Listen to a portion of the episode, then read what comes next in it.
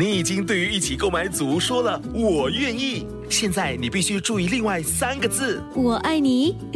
我知道，BTO 不是 HFE。如果你在申请预购组屋，必须获得购屋资格通知书，简称 HFE 通知书，整个程序约需一个月。还没取得 HFE 通知书，请上网 homes dot hdb dot gov 直来去申请。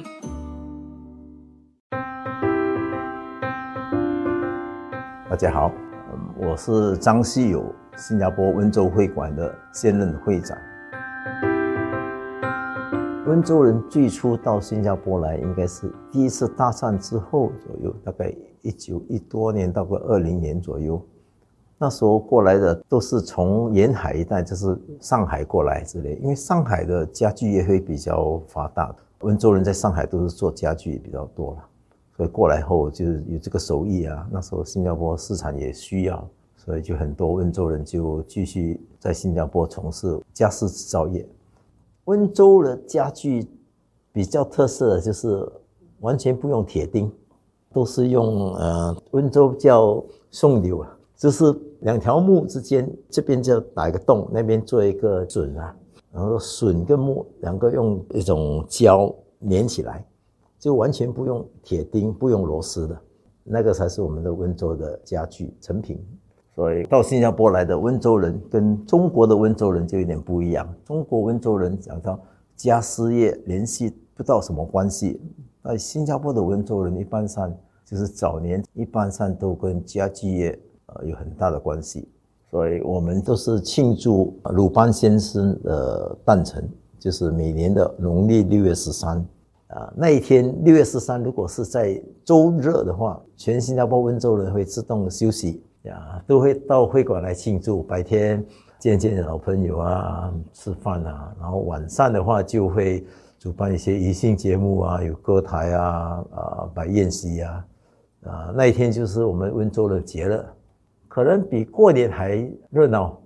到现在，虽然呃第二代、第三代已经对木器的制造业比较没有这么连续性，不过那一天六月十三，我们一般上还会庆祝。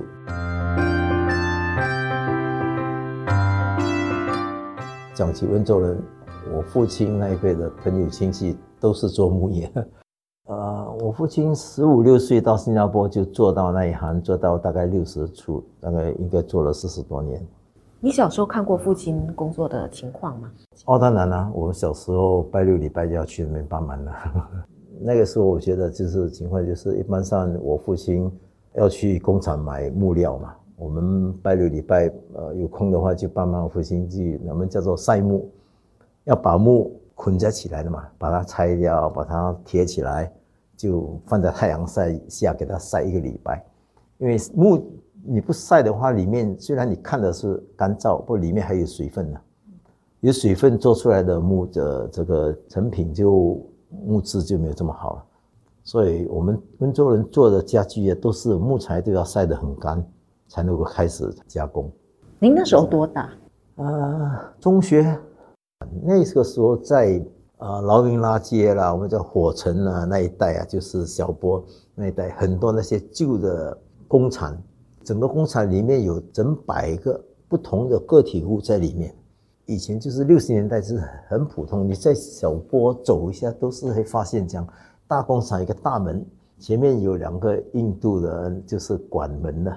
你要去里面工作的话，你是可以像这个二手的包租婆一样啊，租一个地方，只要有一个我们叫略档这个一个镯子这样啊，有一些工具就能够。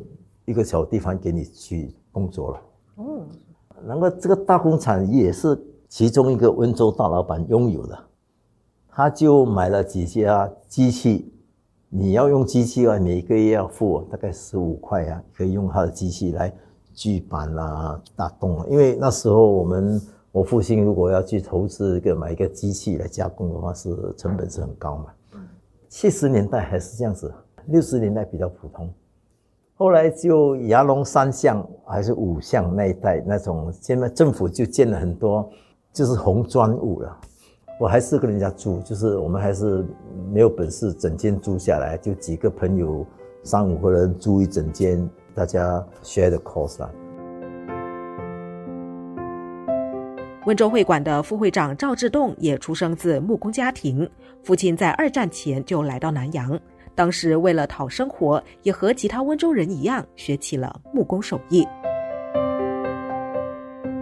我姓岳，名字叫志东，母语呢依旧为贵父外籍。我姓赵，名叫志东，是温州会馆的副会长。我是从事木工行业的第二代。我十七岁离开学校后，就跟着父亲从事木工行业。大概到一九八十多年之前，我都还是从事木工行业的。后来就我学了室内设计。给我们谈谈，就是父亲早年下南洋的时候，他是怎么开始在本地建立自己的这个木工工厂？我父亲哦，他在解放前大概一九四多年的时候就来南洋了。像经过二次世界大战，就留在新加坡了。过后呢，就结婚，结婚了又回来新加坡从事木工行业。一九五九年把我母亲带下来，我六零年出世，所以他一路以来就是从事木工行业跟装潢这一块。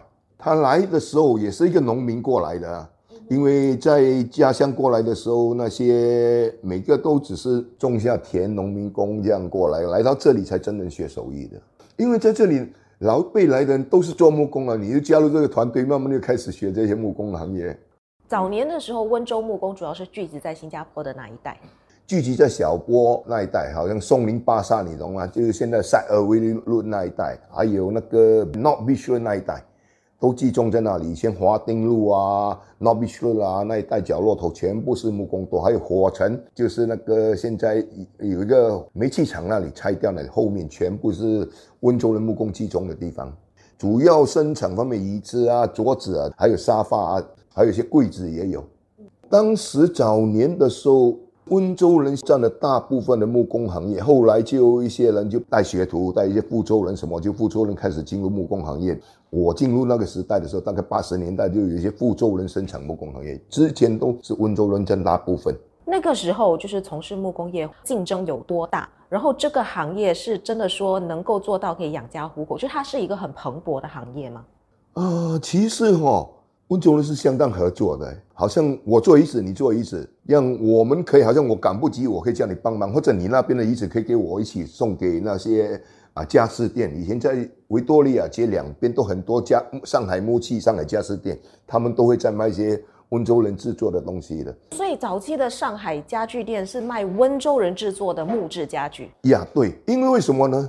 在英殖民时代哈，英国的政府官员，你刚讲温州，他们是不知道这个地方的。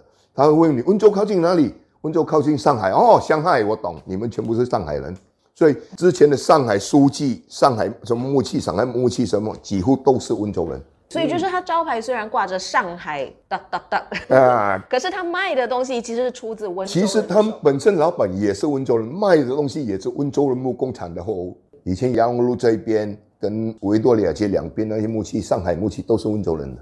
有没有一些让你比较印象深刻的事，或者说从父亲那边听来的？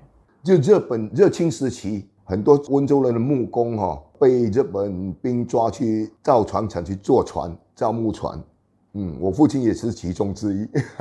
你是木工嘛，船也是木的一部分了，就把你抓去，就你你去做就对了，教你一些方法去做，你去做就对了，因为你的根基还在那里。听他那边讲是。真的是你做不好就打巴掌，不好就敲你的头这样的东西。如果父亲我在那被抓去做了几个星期，就有个机会被他逃了出来，逃了之后就躲起来，就到到战后就回中国去结婚，之后又再回到新加坡。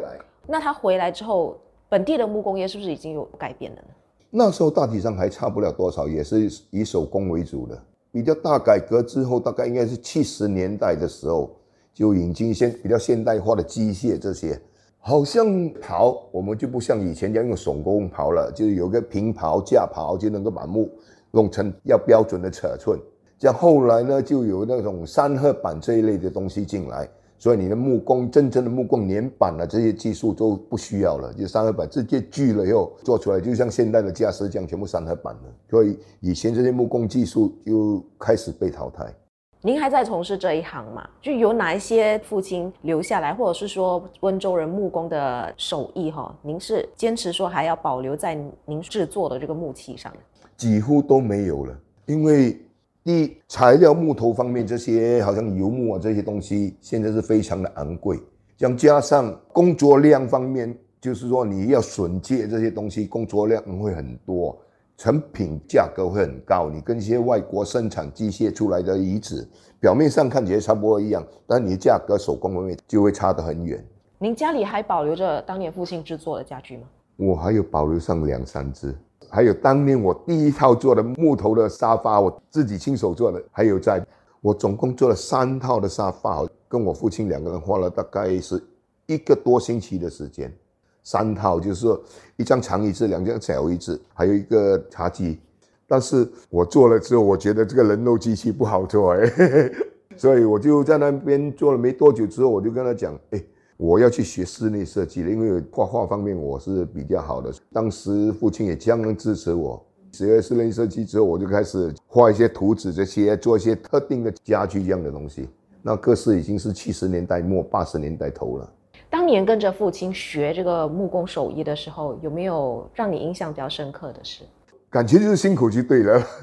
还有一点跟父亲做工最大的不同就是，一个礼拜工作七天，每年只有过年那一段时间有休息，就春节的时候那一段时间休息一段时间。嗯，有常被骂吗？常被骂，做不好的时候也被骂，不努力的时候也被骂。可是您当时对这个木工行业是有兴趣的吗？还是说纯粹只是抱着，因为是家族生意，我必须接手。嗯，是没什么兴趣。也说真的，因为是一路来，就是当我们第二代父亲从事行木工行业的时候，很多的孩子就跟着父亲一起做。是到后来，你真的觉得不行，这种手工的东西，我觉得很累，所以我就要提议说，我去学室内设计。室内设计师当年很少的，你能画一张图画出来哦，哇，你就很容易接到工作。就是说，比较你能够说服客户，但是你能够画一张画出来，就能够比较说服客户，比较容易拿到订单。你空口跟人家讲我的桌子做了怎样，我椅子做了怎样，人家不知道嘛。你画了一张图，哦，你的成品出来大概是这个样子了，所以你就很容易说服。父亲那时候是在哪里开的店？他在那条路现在已经没有了，就是在 North Beach 那边以前也有叫三八湾路的那条路已经没有了。早年就是那两条路交界处几乎都是木工。当年那里有新中华、老中华，什么中华一大堆啊，应该有十几户。后来就被搬迁到嘎朗巴路。您现在的厂是在哪里呢？丹布尼斯。孩子有兴趣接手吗？没有接手了，他们有他们自己东西。我已经半退休了，渐渐的就看情形了。如果真的是不想做了，两个方法，一个就是把它卖掉。一个是把工厂结束了，就慢慢的退下来，不觉得可惜吗？就是父亲没有什么可惜的，时代变迁，你没有办法跟着时代。